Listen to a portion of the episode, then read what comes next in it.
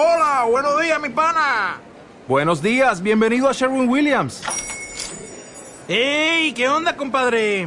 ¿Qué onda? Ya tengo lista la pintura que ordenaste en el ProPlus app. Con más de 6.000 representantes en nuestras tiendas listos para atenderte en tu idioma y beneficios para contratistas que encontrarás en aliadopro.com. En Sherwin Williams somos el aliado del PRO.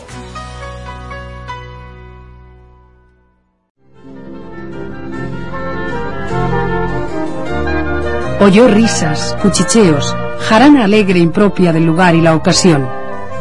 Se volvió y se incorporó. Tenía delante una pareja hechicera iluminada por el sol que ya ascendía aproximándose a la mitad del cielo. Era el muchacho el más guapo adolescente que pueda soñar la fantasía. Y si de chiquitín se parecía al amor antiguo, la prolongación de líneas que distingue a la pubertad de la infancia le daba ahora semejanza notable con los arcángeles y ángeles viajeros de los grabados bíblicos que unen a la lindeza femenina y a los rizados bucles rasgos de graciosa severidad varonil. En cuanto a la niña, espigada para sus once años,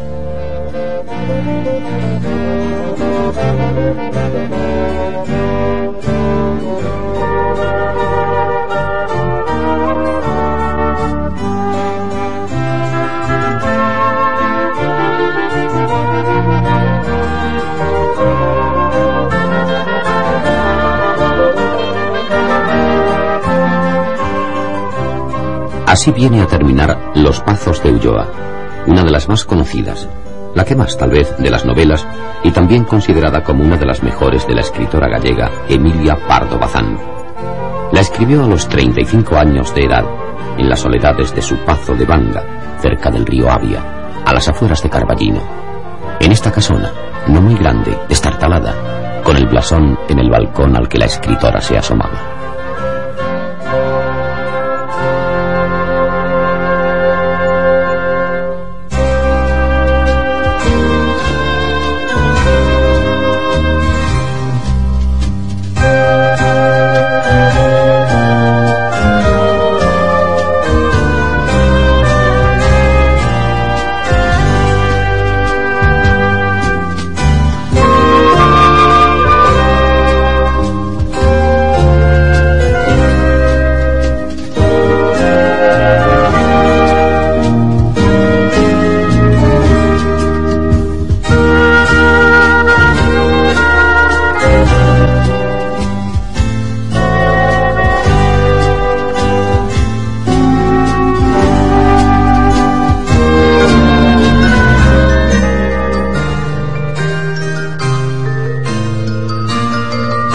Recuerdos, con producir en mi ánimo impresión tan grata, no son los únicos que me ligan a la provincia de Orense. En su comarca pasé floridos días de juventud y asistí a regocijadas partidas de caza, vendimia, romería y ferias. Y según declaro en el prólogo de un libro mío, han transcurrido más de dos lustros, y parece que fue ayer. Aún engaña mi memoria a los sentidos y trae al olfato el virgiliano perfume de las colmenas suspendidas sobre el río Aveiro, o el olor de la madera pavía y racimos almibarados, y al paladar el dejo de la miel y de las azucarosas castañas, y al oído el son de la gaita triste, la dulce flauta y el hinchado bombo, y a los ojos el verdinegro matiz de los pinares contrastados con la fresca verdura o rojo tostado de las parras.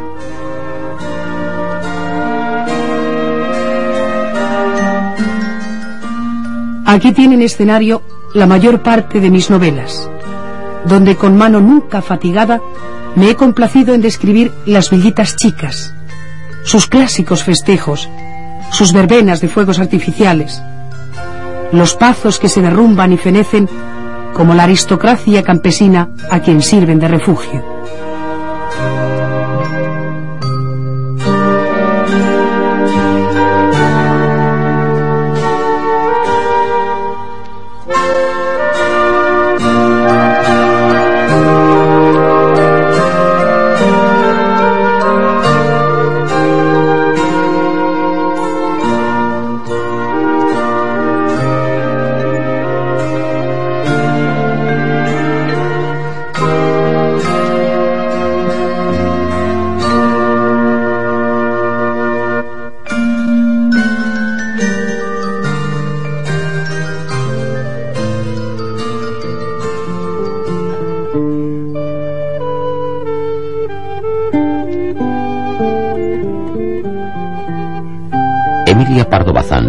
Doña Emilia Pardo Bazán, condesa de Pardo Bazán, nace en La Coruña el 16 de septiembre de 1851.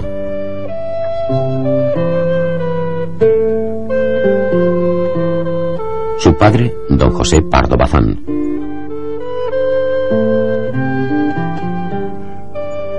Su madre, doña Amalia de la Rúa. La primera hija del matrimonio, será también la única. Es una familia acomodada, de elevadas rentas, de ambientes refinados. Tienen pazos, tierras y esa casona de la calle Tabernes en el barrio viejo de La Coruña, donde viven. La infancia de la niña es por lo tanto la infancia de una niña rica. Tiene juguetes de chico y de chica, lo que desea, lo que pide y lo que no pide. Sin embargo, no es exigente, altiva, es alegre, simpática, de buen carácter. Estudiosa y ávida lectora desde muy pronto. La adolescencia la va haciendo soñadora y romántica. En la playa de Rianzos juega con el mar y la lejanía. Construye historias, vive aventuras, crea personajes.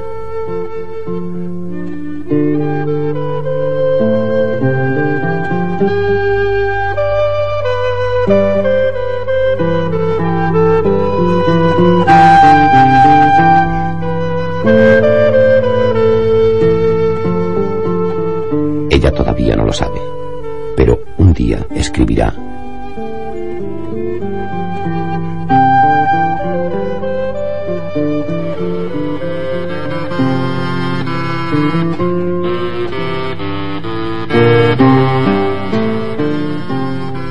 Siempre que cruzo el trecho que separa a Lugo de León, me entretengo considerando el íntimo enlace que existe entre la tierra y la mujer la relación que guardan los paisajes con las figuras que los animan.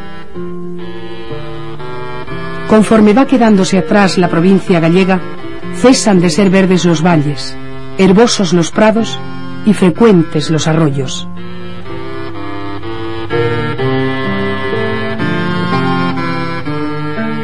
Las últimas mujeres que recuerdan a Galicia son las que salen a ofrecer al viajero un vaso de aromática leche de vaca mozas sucias, desgreñadas, maltraídas por la intemperie y el trabajo.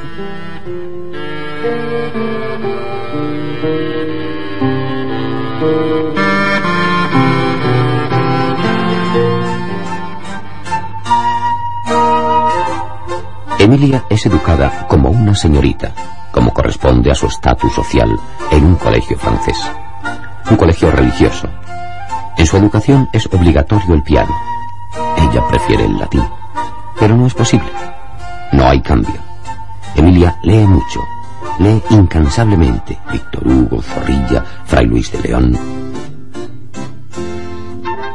Sus libros de cabecera son la Biblia, el Quijote y la Ilíada. En perfectas traducciones también conoce a Heine y Shakespeare.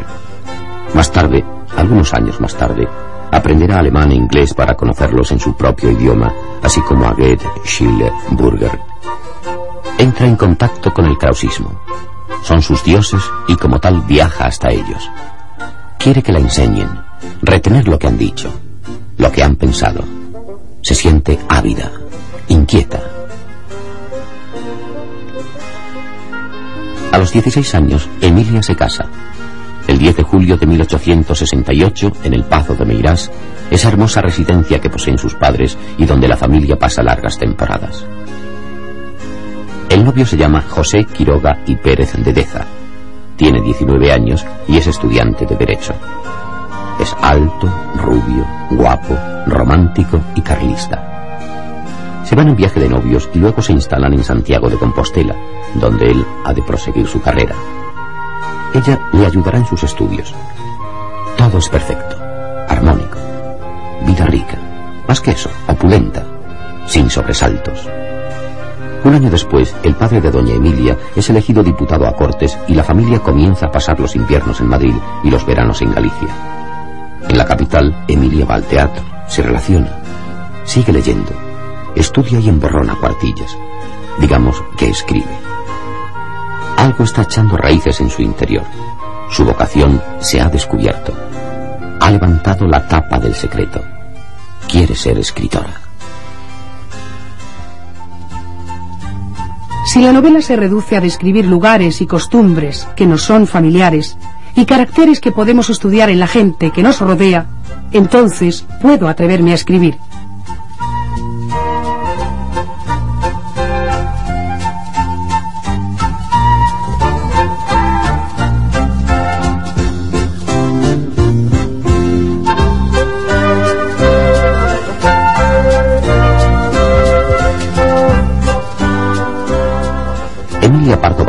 Heredera de un título del reino, destinada a ser madre y esposa, señorita de la sociedad compostelana y señora de pazos gallegos, quiere ser escritora. Quiere escribir un sueño que llega de mar adentro. Escribir el verde gallego. Quiere dar suelta a las historias que ya no puede retener. Emilia es una mujer culta, lista, con posición social, con carácter, un gran carácter. Puede hacer lo que quiera, puede llegar a donde se proponga. Se ha propuesto escribir, ser escritora, y lo será.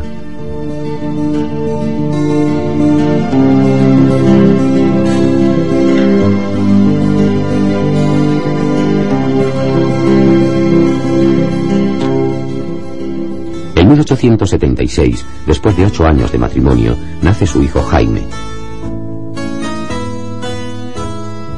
Luego vendrían Carmen y Blanca. Gana el premio de los Juegos Florales de Orense y empieza a publicar artículos en revistas madrileñas. Lee Zola, Flaubert, Dautin, Balzac, Goncourt. Publica su novela Pascual López y empieza a escribir Viaje de novios. En 1882 publica La cuestión palpitante sobre el naturalismo francés. Escándalo literario y social. José Quiroga, su marido, no la apoya. El matrimonio se deshace. Emilia y Quiroga llegan a un acuerdo. No hace falta separarse. Estaremos juntos, pero solo de vez en cuando. Hablaremos de la educación de los niños, de cuestiones económicas, de... De nada más. El tiempo ha separado el diálogo y las vidas. Él residirá en su castillo de Santa Cruz, en su casa de Orense o en cualquier otra de sus propiedades. Ella en su finca de Meirás, en su casa de Madrid o La Coruña. Y viajará. A Emilia le entusiasma viajar. Viajar da ideas, enriquece. No hay que tener motivos para viajar. Hay simplemente que desear viajar y viajar. Emilia escribe son años de producción, de actividad intelectual, de trabajo. En 1896 vive en París y conoce personalmente a Goncourt y a Sola. En este año publica Los Pazos de Ulloa, que sigue a un viaje de novios y La Tribuna. Luego viene La Madre Naturaleza. Viaja a Portugal y a Italia, donde visita a don Carlos, el pretendiente carlista publica el artículo Mi Romería contando sus impresiones sobre el carlismo que origina una gran polémica. Con la herencia que recibe de su padre, a la muerte de este, funda Nuevo Testamento, una revista mensual que ella sola escribe y edita durante tres años. Más tarde funda la Biblioteca de la Mujer, publicaciones con interés feminista dedicada a la instrucción de las mujeres. Sigue escribiendo y evoluciona del naturalismo al espiritualismo y publica Una cristiana y la prueba, Doña Milagros y las memorias de un solterón. Doña Emilia vive con su madre y sus hijos. La madre lleva la administración de la casa. Emilia se levanta temprano y se dedica a escribir hasta la hora de comer. Luego se baña, lee los periódicos.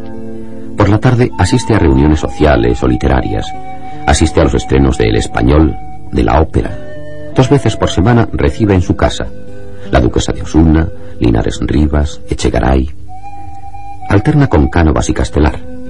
Los salones de su casa son espléndidos, ricos, cristales de Bohemia, esculturas barrocas, retratos de familia, mosaicos, porcelanas, bandejas repujadas, bargueños, cristales tallados, tapices, terciopelos, armaduras.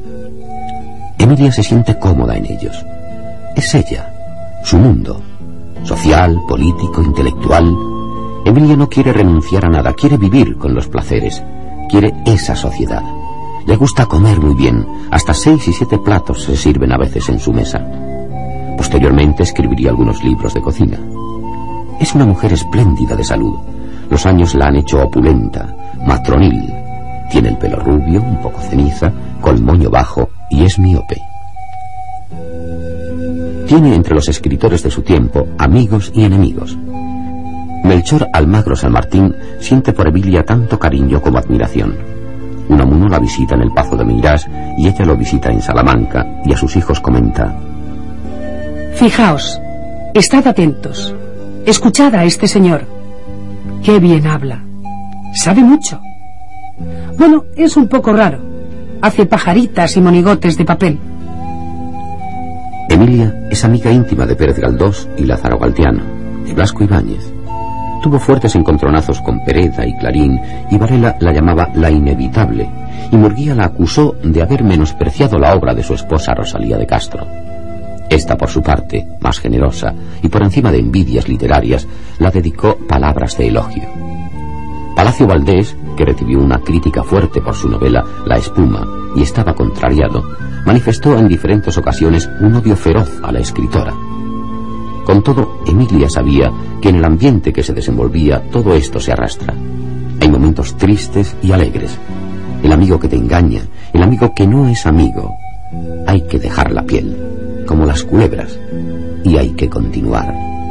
Cuando te has marcado un camino, no puedes dejarlo. Tienes que seguir. Tú eres el final.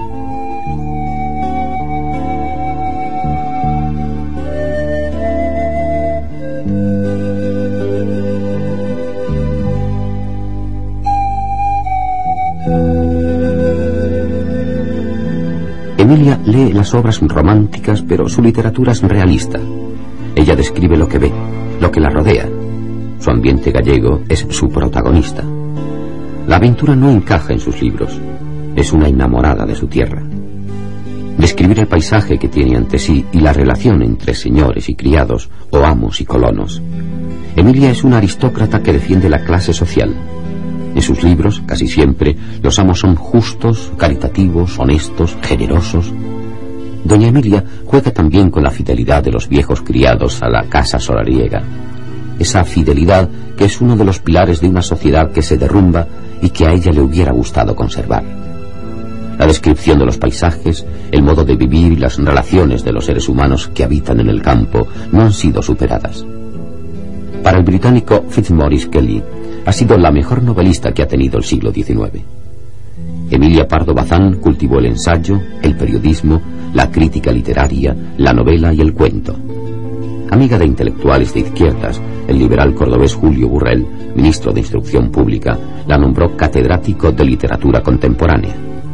Fue una feminista y de todo aquello que deseó y por lo que luchó, solo una cosa le fue negada, un sillón en la Real Academia de la Lengua pero el señor Cotarelo, secretario de la casa, dijo, para que la Pardo Bazán sea académica, tendrán que pasar por mi cadáver.